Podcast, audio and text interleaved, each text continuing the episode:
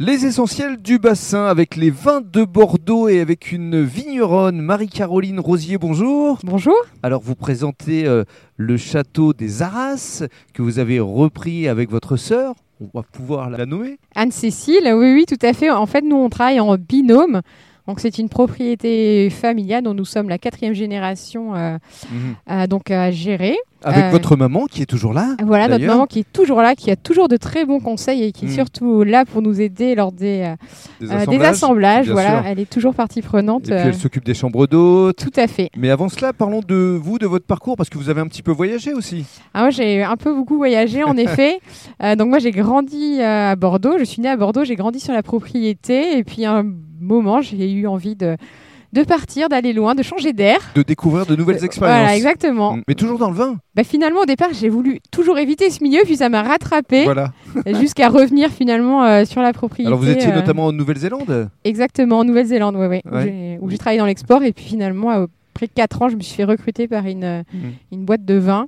Ça Qu'est- m'a beaucoup plu. Qu'est-ce qui vous a fait revenir euh, Le retour aux sources, c'était pourquoi Euh, Pour reprendre avec votre sœur Exactement. Pour la C'est- tradition familiale aussi Voilà, finalement, c'était. Je me suis dit que euh, on avait des compétences vraiment euh, qui se complétaient. En fait, on était vraiment un binôme et que à toutes les deux, on pouvait faire de, de grandes choses Bien et sûr. surtout euh, perdurer la tradition familiale. C'est ce qui est important, effectivement. Alors parlez-nous de votre exploitation. C'est combien d'hectares et où exactement Alors nous, nous sommes situés à Saint-Gervais. donc C'est pas loin de Saint-André-de-Cubzac Exactement, c'est frontalier à Saint-André-Cubzac, c'est sur Mhm. les coteaux de la Dordogne, à 30 minutes au nord de Bordeaux. Mhm. Euh, donc c'est une propriété qui fait, aujourd'hui on produit 28 hectares. Donc la particularité c'est qu'on a 19 hectares d'un seul tenant entouré d'un mur de 3 km.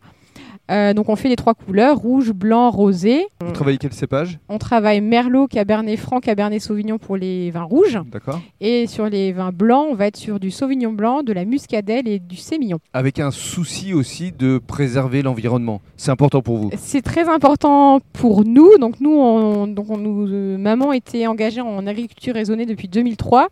Euh, nous, nous sommes certifiés HVE et nous sommes également en troisième année de conversion bio. Mhm. Et euh, donc on, fait- on a aussi un partenariat avec euh, une association qui préserve euh, les races aquitaines, donc tout ce qui est animal, hein, race animale. Euh, donc on héberge des brebis Ouais. l'hiver qui viennent pâturer dans nos vignes et l'été elles vont sur le bassin. C'est génial. Et justement, dans le cadre du troisième podcast, on va évoquer vos cuvées avec justement des animaux sur les étiquettes. Exactement.